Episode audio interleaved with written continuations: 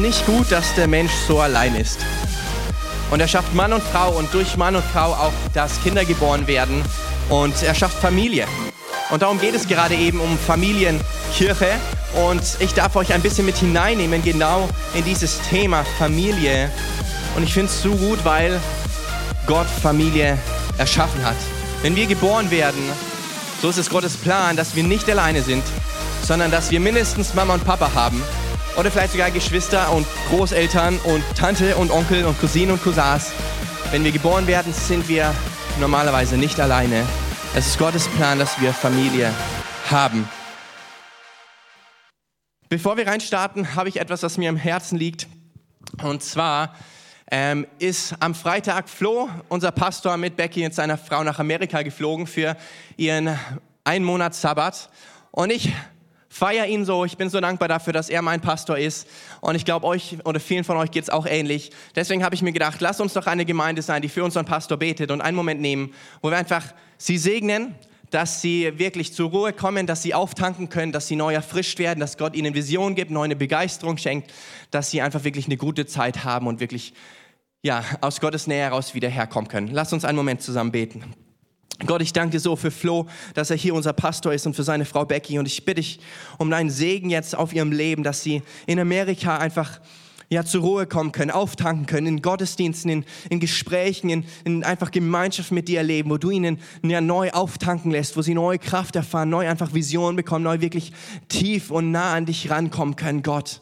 Ich bitte dich, Geist Gottes, dass du in ihren Herzen einfach bewegst, dass sie weiter vorankommen und wachsen können und dass in diesem Monat sie wirklich diese Ruhe erleben, wie du es dir gedacht hast für Sabbat. Jesus, ich segne sie in deinem Namen und für den nächsten Monat und wir als Gemeinde stellen uns hinter ihm und sagen Danke dafür, Jesus. Amen.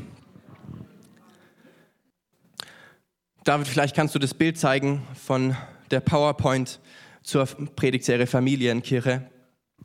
Familienkirche. Flo hat letzte Woche reingestartet in ein richtig geniales Thema.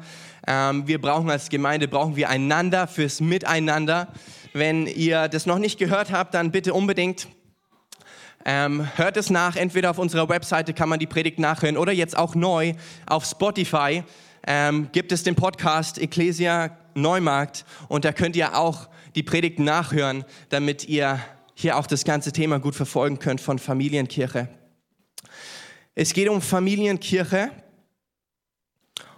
Und das, was, Sie erkennen, wenn wir in die Bibel reinschauen, in das Wort Gottes, ist Gott wirkt durch Familie und durch Generationen. Ja, er wirkt durch Familie und Generationen, er wirkt durch Freundschaft und Beziehung. Er liebt es, wenn Menschen in Gemeinschaft sind und tut dadurch Großes. Ein Beispiel davon aus der Bibel ist zum Beispiel Abraham, Isaac und Jakob. Ja, Vater, Sohn und Enkel. Oder auch ein anderes Beispiel, nicht ganz so bekannt, Mordechai und Esther. Ein Onkel und eine Nichte, durch die Gott wirkt in einem fremden Land auch. Oder auch als Beispiel von Familie Maria, Josef und Jesus. Gott wirkt durch Familie. Es ist sein Gedanke, wie er hier auf dieser Welt sich selbst offenbart, als auch hier sein Reich baut. Er ist unser Vater. Wir sagen Gott, unser Vater, weil er Familie gewählt hat. Vater ist eine Rolle innerhalb einer Familienstruktur. Gottes Gedanke für uns ist Familie und ich will euch kurz mit reinnehmen, worüber auch die Serie einfach geht, weil es eben nicht nur euch betrifft, wenn ihr Eltern seid und kleine Kinder habt, sondern jeden Einzelnen, weil Familie von der Bibel, wenn das benutzt wird, bedeutet es eben nicht nur, wie wir es heute vielleicht verstehen, Mama und Papa und ein Kind, sondern es bedeutet vielmehr eine größere Gemeinschaft, Verwandtschaft über Generationen hinweg. Wenn Gott Familie sagt, denkt er nicht nur an wenige Menschen, sondern an einen Menschen wie Gemeinde auch. Ein Fokus für Familienkirche, und darüber predige ich heute, ist, dass wir zu Familien werden, zu Menschen werden, wodurch andere zum Glauben kommen. Dann ein Fokus auch von Familienkirche, was für uns da drin steckt, ist, dass wir verantwortlich sind, in die nächste Generation zu investieren.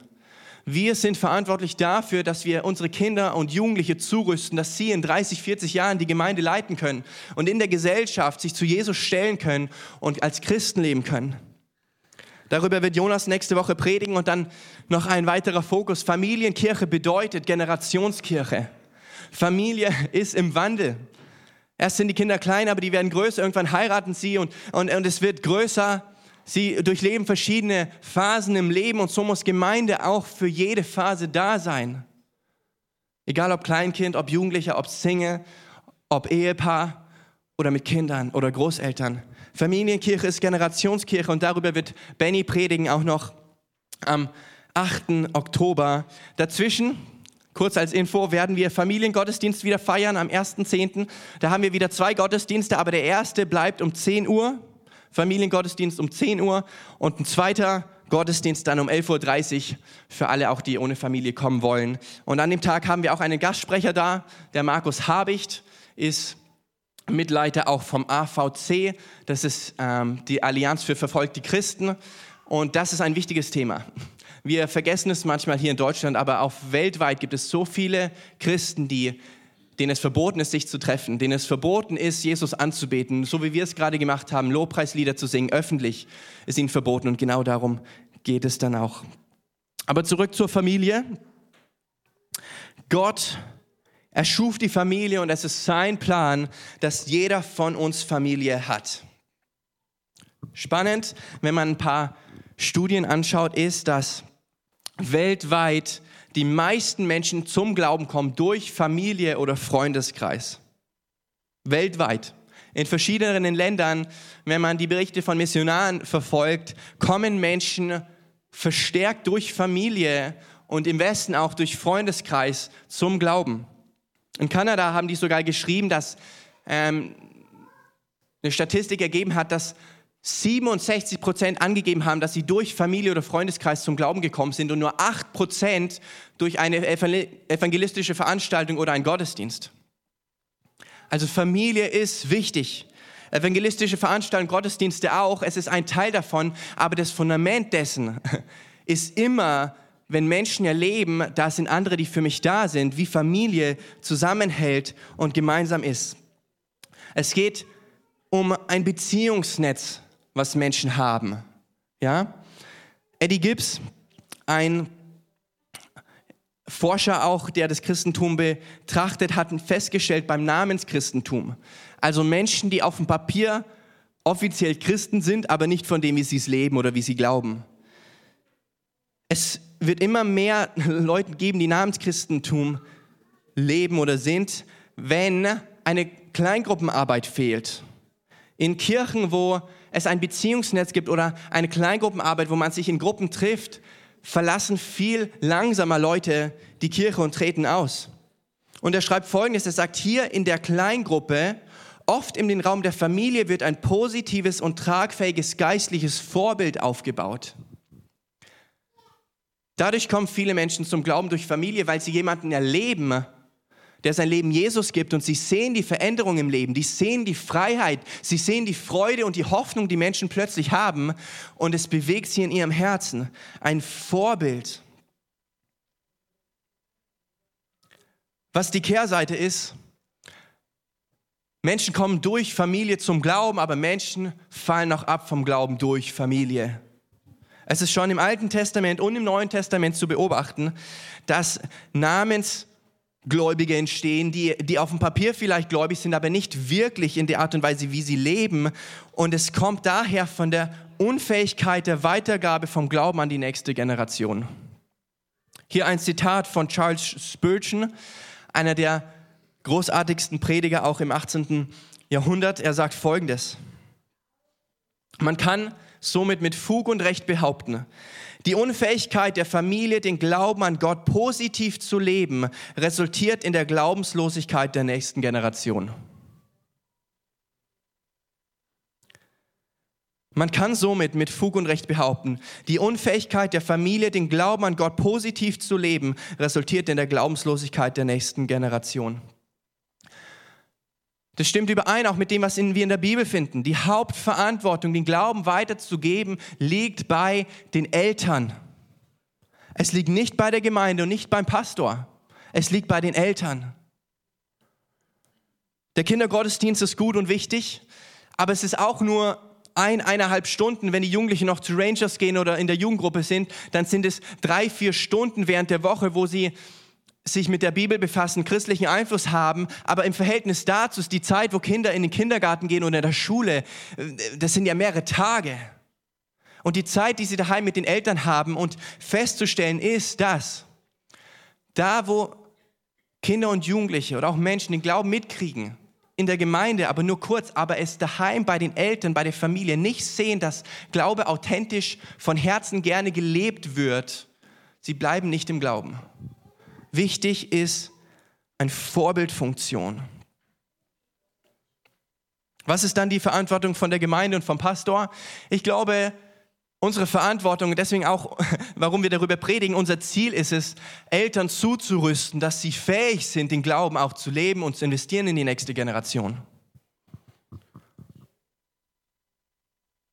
Es ist unsere Aufgabe als Gemeinde und meine als Pastor, Eltern zuzurüsten, dass sie fähig sind, den Glauben weiterzugeben. Aber die Hauptverantwortung liegt bei den Eltern. Und ich glaube, genau dieser Punkt vom Vorbild, auch wie Spurgeon es sagt, ist wirklich das Wichtigste. Mein ältester Sohn ist jetzt dreieinhalb Jahre alt und ich habe schon ein bisschen Erfahrung mit dem Erziehen.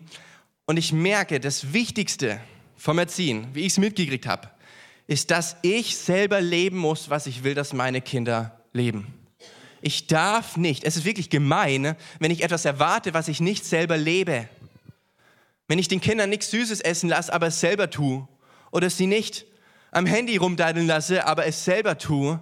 Aber auch im Glauben, wenn ich will, dass meine Kinder das Wort Gottes lieben, in der Bibel lesen und ihr Leben darauf aufbauen, dann muss ich es auch tun. Wenn ich will, dass meine Kinder es lieben, in die Gemeinde, in den Gottesdienst zu kommen, ich muss es auch tun. In der Bibel finden wir ein Beispiel davon, wie kraftvoll, ja, genau das ist Familie. In der Bibel gibt es eine ganz berühmte Person, der heißt Paulus, ein Apostel, der einen Großteil der Bibel auch geschrieben hat im Neuen Testament. Und er hatte irgendwann einen Auszubildenden. Und diesen Auszubildenden, er heißt Timotheus. Und Paulus und Timotheus haben eine, ja, eine sehr enge Beziehung, auch eine Freundschaft, wo Paulus als, als ja, Lehrer auch Timotheus als seinen Sohn bezeichnet. Und er schreibt hier an der einen Stelle einen Brief zum Timotheus und sagt folgendes. In meinen Gebeten gedenke ich immer wieder an dich. Tag und Nacht danke ich Gott, dem ich wie meine Vorfahren mit reinem Gewissen diene. Und wenn ich an deine Abschiedstränen denke, sehne ich mich nach der Freude des Wiedersehens.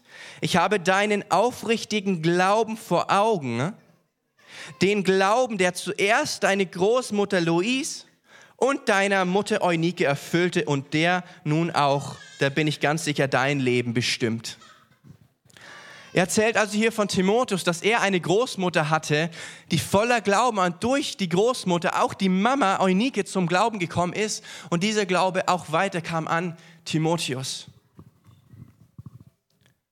Gott liebt Familie und es ist Familiensache, aber auch, wie wir es hier lesen, Paulus war eigentlich gar nicht der Papa von Timotheus, aber er hatte ihn, wie wir es sagen würde, ein geistliches Kind. Er war für ihn da und investierte in ihn wie ein Vater, investierte darin, dass sein Glaube noch stärker wird, dass seine Berufung entwickelt wird, dass er da reinwachsen kann, einen Unterschied zu machen. Deswegen, diese Predigt heute ist nicht nur für dich, wenn du Kinder hast, sondern auch an alle, die noch keine Kinder haben, oder keine Kinder haben können oder werden, ihr habt auch diese Verantwortung, weil ich glaube, dass Gott jedem einzelnen Christen Menschen gibt, die ihre geistliche Kinder sind, wo wir Einfluss haben und Verantwortung haben, sie im Glauben voranzubringen, mit ihnen Familie zu leben, dass sie wachsen. Ich will es noch mal kurz zusammenfassen. Gottes Plan ist Familie, dass keiner von uns alleine ist, dass wir Menschen haben, die für uns da sind, in uns investieren, wo wir Gemeinschaft leben. Die Verantwortung dafür liegt bei den Eltern, dass die Kinder das erleben und auch weiterleben. Unser Ziel als Gemeinde ist es, dass Familien heranwachsen, solche Familien zu sein. Und wir als Gemeinde ein Treffen sind, wo Familien zusammenkommen mit Familien, dass wir hier in die nächste Generation auch investieren können, dass wir im Glauben stehen. Aber da gibt es doch noch etwas. Durch die Sünde leider ist nicht alles perfekt. Gottes Plan ist gut, Gottes Plan ist Familie, aber wir Menschen haben angefangen, nicht uns nach Gottes Plan zu leben, sondern unser eigenes Ding zu machen. Eigentlich ziemlich dumm, wenn man bedenkt, dass Gott allmächtig ist, allwissend, allgegenwärtig. Er ist ein so viel besserer Gott, als ich es jemals sein kann. Deswegen, es ist gut, sein Leben Jesus zu geben und für Gott zu leben.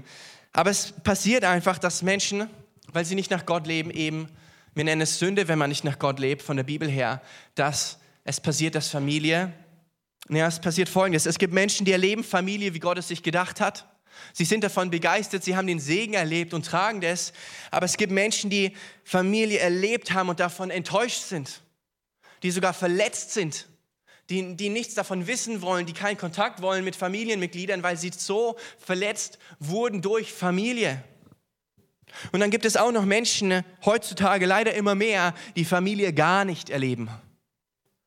Sie werden geboren und werden allein gelassen vom Vater, von Mutter, werden groß, sind Waisen oder auch einfach, weil in manchen Ländern, in manchen Städten die Eltern nicht fähig sind oder nicht Verantwortung übernehmen und sie wachsen eigentlich auf, ohne Familie zu haben, eigentlich alleine, obwohl das nie Gottes Gedanke war. Was mir auffällt ist, egal wie gut oder schlecht die Familie war, die Bindung zur Familie ist sehr stark, also zu den Blutsverwandten. Die Bindung ist sehr stark, aber nicht nur zu denen, wo man wirklich blutsverwandt ist, sondern auch da zum Beispiel, wo jemand adoptiert wurde. Meistens bezeichnen diese Menschen Familie zu denen, die für sie da waren, die sie adoptiert haben, die Familie mit ihnen gelebt haben, nicht die, die sie gezeugt oder geboren haben. Also wo wir Familie sehen, ist nicht nur da, wo wir blutsverwandt sind, sondern wirklich da, wo es gelebt wird. Im Individualismus wird die Familienbindung immer geringer, weil der Individualismus uns vorgaukelt, dass wir alleine sind. Ich bin ein Individuum, ich kann tun und machen, was ich will. Ich bin unabhängig von anderen, aber das stimmt nicht. Wir sind Beziehungswesen und brauchen Gemeinschaften, sind nie unabhängig von anderen Menschen. Auch genau da, wo Menschen aufwachsen, ohne Familie erlebt zu haben, sie sind davon genauso stark geprägt, wenn nicht sogar mehr, wie diejenigen, die Familie gut erlebt haben. Also es geht darum, wo Familie gelebt wird, wo ein Beziehungsnetz da ist, wo, wo wir das Leben, was Gottes Gedanke war, dass wir füreinander da sind, wie der Flo das gepredigt hat. Das Wort im Neuen Testament kommt über 70 Mal vor, füreinander, miteinander, dem, für den anderen. Da, wo das gelebt wird, das ist Familie und das ist, wo wir erleben, dass wir im Gottes Plan und Willen leben. Das heißt, es gibt Hoffnung, für alle, die Familie nicht erlebt haben oder davon enttäuscht und verletzt sind. Unsere Vision als Kirche, als Gemeinde ist Familienkirche zu sein. Wir wollen eine Kirche sein, wo Menschen Familie erleben. Wir sind die Familie Gottes und wollen so leben, dass Menschen, die keine Familie haben oder sie negativ erlebt haben, durch uns Familie erleben, wie es Gottes Plan war. Unsere Vision ist, dass Menschen bei uns zu Hause finden. Es ist unsere Vision. Es ist unser Wunsch. Wir versuchen das anzustreben. Wir, wir schaffen es leider noch nicht in jedem Art und Weise perfektes umzusetzen. Aber unser Wunsch für dich, wenn du hier bist, noch nicht oft da warst, neu bist, ist, dass du hier ein Zuhause finden kannst. Dass du hier eine Familie finden kannst. Dass du hier erlebst, dass Menschen füreinander da sind. Nicht nur sich verletzen und nicht nur an sich selbst denken, sondern diese Heilung, die da ist, auch wirklich weitergehen kann. Ich liebe es, Geschichten zu hören von uns in der Gemeinde, wo genau das gelebt wird. Wo Menschen Familie erleben und dadurch zum Glauben kommen. Und ich will kurz eine Geschichte mit euch teilen, weil es einfach schön ist. Gestern hatten wir Taufe und es haben sich zwei Iraner taufen lassen, die ähm, einen Al-Masira-Kurs gemacht haben, bei Werner und Karin auch. Und ich habe mit ihnen gesprochen und es ist so schön, weil sie Familie leben mit den Flüchtlingen. Sie nehmen sie auf, sie treffen sich daheim, sie essen zusammen. Die, die Männer dürfen auch zu sie kommen, wenn sie was brauchen, unabhängig vom Treffen. Sie sind wie eine Familie für sie da. Und dadurch kommen sie zum Glauben. Der, der Kurs ist auch gut und wichtig. Aber das Drumherum, das Gemeinschaftsnetz, wo man füreinander da ist, ist das, was wirklich den Glauben wirkt und trägt. Weil nur das Wissen alleine nicht zum Glauben führt, sondern Glauben ist, wenn wir in Gemeinschaft leben, wie Gott es sich gedacht hat. Ich glaube also, es ist wichtig, Folgendes. Dass wir zu Menschen werden, dass wir zu Familien werden, dass wir zu Ehepaaren werden, dass auch wir Singles sind, durch die Menschen zum Glauben kommen. Durch die Menschen die Liebe Gottes erleben, praktisch, weil wir für sie da sind, sie lieben, sie ermutigen, ihnen helfen in der Not, in der Krise. Und das ist nicht nur möglich durch einen Kurs, sondern es ist möglich durch Familie. Familiär zu leben ist einer unserer Werte. Wir wollen eine Gemeinde sein, die familiär lebt. Und es ist nicht nur Aufgabe von Eltern mit Kleinkindern, sondern es ist auch die Aufgabe von Singles. Es ist auch die Aufgabe von Großeltern. Es ist auch die Aufgabe von Schülern. Egal, wo du stehst in deinem Leben, wenn du für Jesus lebst, dann will Gott mit dir, in dir, durch dir Menschen eine Familie ermöglichen. Jeder von uns kann geistliche Kinder haben. Und ich finde das so cool auch zu erleben, uns in der Jugendgruppe. Wir sind ein Team von vier Mitarbeitern. Und wir haben Einfluss in den Leben von den Jugendlichen. Wir haben Einfluss und deswegen ist es für uns fast wie unsere Kinder. Natürlich ist es anders. Aber ich liebe es in meinem Team zu sehen, dass diejenigen, die dabei sind, sie ne-, übernehmen Verantwortung und sagen, ja, ich nutze den Einfluss um ein Segen zu sein. Ich nutze den Einfluss, dass, dass diese Jugendlichen Gott erleben. Ich nutze den Einfluss, um für sie zu beten, für sie da zu sein, dass sie im Glauben stark werden und Jesus nachfolgen. Das ist mein Wunsch für uns als Gemeinde, dass wir zu Menschen werden, durch die Menschen zum Glauben kommen, dass wenn du Familie hast, dass du eine Familie vorstehen kannst, erziehen kannst, wo durch Menschen zum Glauben kommen dass du, wenn du ein Single bist, ein Leben hast, wodurch Menschen zum Glauben kommen. Man muss nicht Evangelist sein, dass das funktioniert, sondern Paulus schreibt es im Korintherbrief, Kapitel 13. Er sagt, das Wichtigste über alles andere ist die Liebe. Und lieben können wir alle, vor allem wenn wir die Liebe Gottes erlebt haben. Wenn du die Liebe Gottes noch nie erlebt hast, dann darfst du das heute erleben. Gott liebt dich und er liebt dich so sehr, dass er sein Leben für dich gegeben hat. Deswegen haben wir das Zeichen von einem Kreuz, weil Jesus all deine Schuld auf sich genommen hat, weil er dich so sehr liebt. Er, er will nicht, dass du stirbst, dass du die Schuld tragen musst und hat es für dich getragen. Und wenn du das glaubst von Herzen, dass Jesus deine Schuld getragen hat, dann errettet er dich und darfst dich ein Kind Gottes nennen. Ich will noch kurz praktisch werden. Was bedeutet das konkret? Ich glaube, dass es wichtig ist, dass wir anfangen, vor allen anderen Dingen mit Gebet. Mit Gebet. Das, was man beobachtet hat durch die Studien auch, ist, dass viele Menschen zum Glauben kommen durch die Familie, weil wenn jemand in der Familie sich bekehrt, fängt er an zu beten für seine Familie. Er betet für seine Familie. Wir hatten gerade eben die Tage des Gebets und wir haben extra Visitenkarten ausgedruckt, wo man Namen reinschreiben kann auch ein Gebetsheft, wo du Namen reinschreiben kannst, auch von deiner Familie. Die sind für euch, die dürft ihr mitnehmen, die dürft ihr ausfüllen. Damit dürft ihr beten jeden Tag, weil wenn wir jeden Tag beten, macht es einen Unterschied. Wenn wir jeden Tag zu Gott gehen und sagen, Gott, meine Eltern sind mir so wichtig, dass ich jeden Tag an sie denke und für sie bete.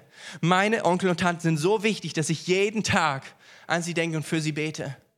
Meine Geschwister, meine Kinder, Cousinen und Cousins sind so wichtig, dass ich jeden Tag für sie bete, dass sie dich erleben und spüren, dass sie dir ihr Leben geben, dass sie dir nachfolgen, dass sie wachsen im Glauben. Ich glaube, das Wichtigste als allererstes ist Gebet. Das, das Zweite, was wir tun, es sind Kleingruppen. Das Video, wie es erklärt hat, wir sind eine Gemeinde, die nicht nur Gottesdienste feiert, sondern auch uns während der Woche in kleinen Gruppen trifft. Warum?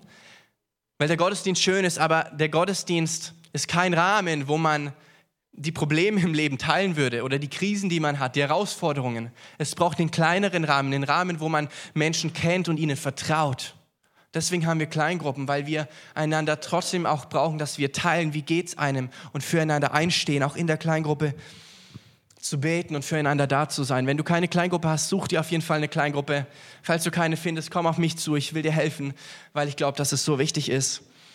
Auch hier der Wunsch an euch, wenn ihr langjährig Christen seid, äh, reif im Glauben seid, Jeder von euch kann eine Kleingruppe gründen und eine neue starten. Wir brauchen mehr Kleingruppen, weil wir brauchen mehr Menschen, dass sie diese Gemeinschaft erleben, diese Familie erleben. Wenn du eine Kleingruppe gründen willst, komm auf mich zu. Du kannst eine Kleingruppe gründen mit dem Thema, wie du willst, an dem Tag, wo du willst und auch wo du willst. Wichtig ist die Art und Weise, wie man Kleingruppe lebt, Gemeinschaft und Gottes Wort und Gebet. Was ist noch wichtig für Familienkirche? Es, ist, es sind Ehen. Ehen sind das Fundament der Familie. Wenn du keine gute Ehe hast, ist es schwierig, eine gute Familie zu haben. Ehen sind wichtig. Deswegen, wenn du ein Ehepaar bist, wenn ihr Kinder habt, pflegt weiterhin ein, ein Dateabend pro Woche. Meine Frau und ich machen das so. Wir versuchen wirklich jede Woche einen Abend zu haben oder ein Zeitfenster, wo wir einfach Zeit zusammen verbringen, alleine, wo wir versuchen, das zu organisieren, dass die Kinder bei Großeltern sind oder anders, dass wir trotzdem eine starke und gute Ehe haben, weil das das Fundament der Familie ist. Ein weiterer Punkt, und das liegt mir sehr am Herzen. Für Familienkirche ist es wichtig, dass wir verstehen, wenn wir Kinder haben, leibliche Kinder vor allem, auch wenn wir geistliche Kinder haben, aber wenn wir leibliche Kinder haben und ich dadurch Papa bin, dann ist es meine Berufung, Papa zu sein. Wenn du Kinder hast, ist es deine Berufung, dass du Elternteil bist. Es geht nicht, dass ich sage, ja, ja, meine Kinder ist für die Erziehung verantwortlich. Nein, wenn ich Kinder bin dann ist es meine Berufung, ihr Papa zu sein. Wenn du Kinder hast, ist es deine Berufung. Deswegen vielleicht auch vor allem ein Appell an alle Papas. Übernimmt Verantwortung. Ihr seid die Papas eurer Kinder. Ich weiß, dass man sich manchmal unfähig fühlt, dass man das Gefühl hat, es geht nicht, das, ich schaff's nicht, ich fühle mich unfähig ich bin kein Segen für die Kinder, aber wir dürfen aus der Kraft des Gottesleben, der Himmel und Erde erschaffen hat, der den Menschen erschaffen hat. Ich darf schwach zu Gott kommen und er wird mich fähig machen, dass ich ein guter Papa sein kann. Deswegen alle Papas, alle Mamas, geht ins Gebet, betet sogar, Gott, gib mir deine Liebe für, für meine Kinder, gib mir deine Perspektive, gib mir deine Weisheit, weil wir brauchen es in dieser Gesellschaft mehr denn je. Wenn du geistliche Kinder hast oder auch noch keine geistlichen Kinder, Bete darum, sag Gott, bitte gib mir Menschen, für die ich da sein darf, in die ich investieren darf und für die ich einen Unterschied machen darf. Wir brauchen es, dass wir zusammenstehen. Als Kirche sind wir dann Kirche, wenn wir Familie leben. Und wenn du diesen Wert lebst für Menschen um dich herum, dann bist du ein Segen und dann baust du Reich Gottes. Egal wie alt deine Kinder sind, Du hast eine Verantwortung als Mama und Papa. Die Rolle, wie du Verantwortung übernimmst, ist eine andere. Kein, wir Erwachsenen, wir haben keine Lust darauf, dass die Eltern kommen und plötzlich vorschreiben, was wir zu glauben haben. Aber was man tun kann, ist, dass man den Glauben trotzdem vorlebt, dass man betet, dass man Interesse zeigt. Wenn du erwachsene Kinder hast, pfleg Gemeinschaft, pfleg Beziehung, frag nach, wie geht's dir, wo stehst du, kann ich für dich beten, was bewegt dein Herz? Seid da auch für eure erwachsenen Kinder und lebt noch weiter in Familie. Eine Sache, die mir auffällt und ein Wort noch an alle Singles.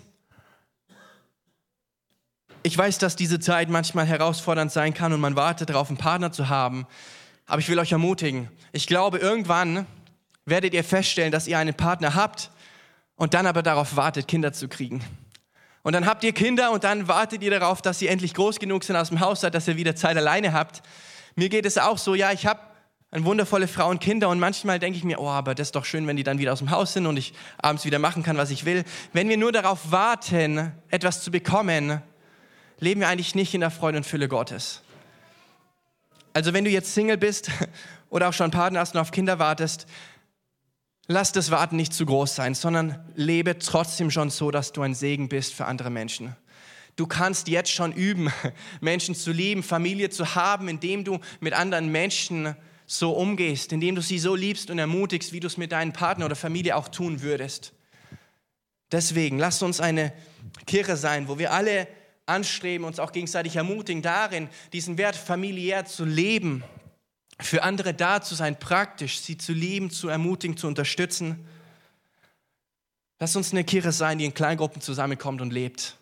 Das ist Teil davon, das ist unser Plan, wie wir es hier auch umsetzen. Ja, Familienkirche ist unsere Visionsserie. Wir reden viel darüber, wo wir hinwollen, wie wir sein wollen, wo wir hinkommen. Es ist aber nicht nur unser Plan, sondern es ist ja Gottes Plan. Wir strecken uns danach aus, dass Gott uns führt und leitet. Und ich glaube, was mir auffällt, weil ich es liebe, das auch zu beobachten in der Gesellschaft, wie entwickelt sie sich. Und wir leben im Individualismus. Und mir fällt auf, wie es positive Dinge gibt davon, was dieses Gedankengut mit sich bringt, aber auch viel, viel Schlimmes und Negatives, was eigentlich nicht gesund ist. Und ich glaube, jetzt merken wir einfach, so wichtig, dass wir anfangen, als Gemeinde, als Kirche ein Ort zu sein, wo wirklich Gemeinschaft möglich ist, wo wirkliche Gemeinschaft gelebt wird, wo man nicht nur kommt und dann wieder nach Hause geht und sich denkt, hey, da war niemand für mich da, da hat niemand mir zugehört. Wir als Gemeinde, wir wollen eine Gemeinde sein, die, die so in einer Ruhe lebt, dass wir Zeit haben, dem anderen zuzuhören. Ich habe von, von der Schwester von meiner Frau gehört, dass wohl Kinder, für Kinder es enorm wichtig ist, dass sie Zeiten haben, wo die Eltern ihnen aktiv zuhören. Also aktiv zuhören heißt, dass man nicht nur halbherzig zuhört und am Handy ist, sondern dass man die andere Person anschaut, mit den Ohren zuhört, reagiert. Aktives Zuhören. Kinder brauchen das, dass Eltern aktiv zuhören, dass Menschen ihnen aktiv zuhören. Ich glaube, genauso brauchen wir Erwachsenen das. Aber es ist schockierend, sie hat gemeint, heutzutage ist es wohl so, dass Kinder das jeden Tag nicht mehr als zwei Minuten erleben. Ich glaube, wir Erwachsenen erleben das auch manchmal sehr selten. Warum? Weil wir alle abgelenkt sind, weil wir alle ein Handy haben und die ganze Zeit drauf schauen. Echte Gemeinschaft ist da, wo wir das beiseite legen und wirklich da sind, wo wir sehen, andere Menschen anschauen und sagen, ich höre dir jetzt zu. Jeder von uns kann zuhören. Und das ist das Schöne in Kleingruppen. Du musst nicht eine Antwort haben auf alles. Du musst nicht alles wissen und können, sondern du drückst dadurch ganz stark Liebe aus, indem du einfach dem anderen zuhörst. Ich will uns ermutigen, ganz praktisch, mach das heute beim Mittagessen egal mit wem du isst, sag, hey, was beschäftigt dein Herz? Und dann hör einfach zu. Einfach zu. Und ich selbst muss mich auch manchmal daran erinnern, weil man dann schnell sagt, ah, und das könnte ich dazu sagen und ich habe das ja auch erlebt und das. Nein, einfach zuhören. Ich will zum Abschluss beten für uns. Ich bitte euch, dass ihr einfach aufsteht mit mir, dass wir zusammen vor Gott treten können. Ich will einfach ein paar verschiedene Personengruppen ansprechen und dich bitten, dass du dann deine Hand hebst, wenn es dich betrifft, weil ich für dich beten will.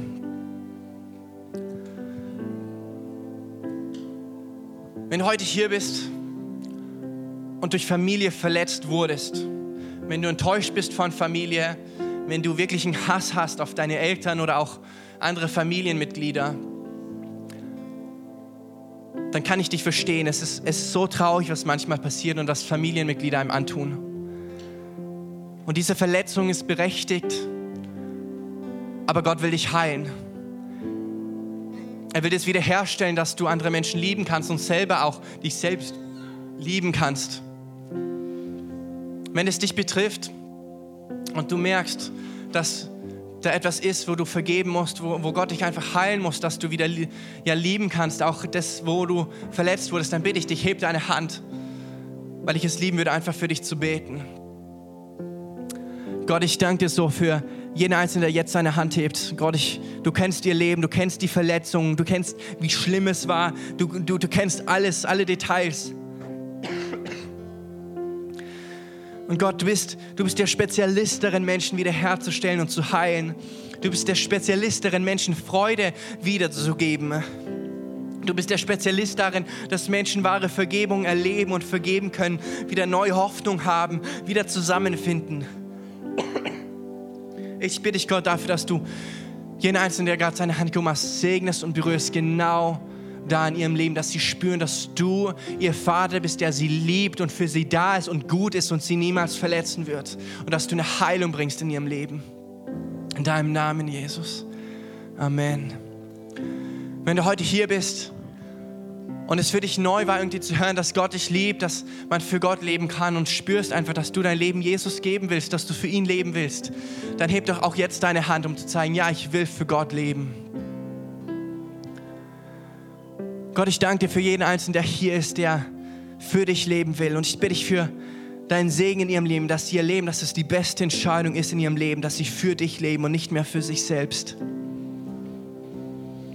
Gott, ich danke dir, dass wir als Gemeinde hier sein dürfen in Neumarkt. Ich bitte dich um deinen Segen und Kraft, dass wir hier eine Familienkirche sein können. Wir können das nicht alleine. Wir brauchen deine Liebe, Gott, füreinander, für andere Menschen. Da, wo auch immer wieder wir einander verletzen und wehtun, dass wir einander vergeben können. Wir brauchen dich, Gott. Wir strecken uns nach dir aus, weil wir dich erleben wollen. In deinem Namen, Jesus. Amen.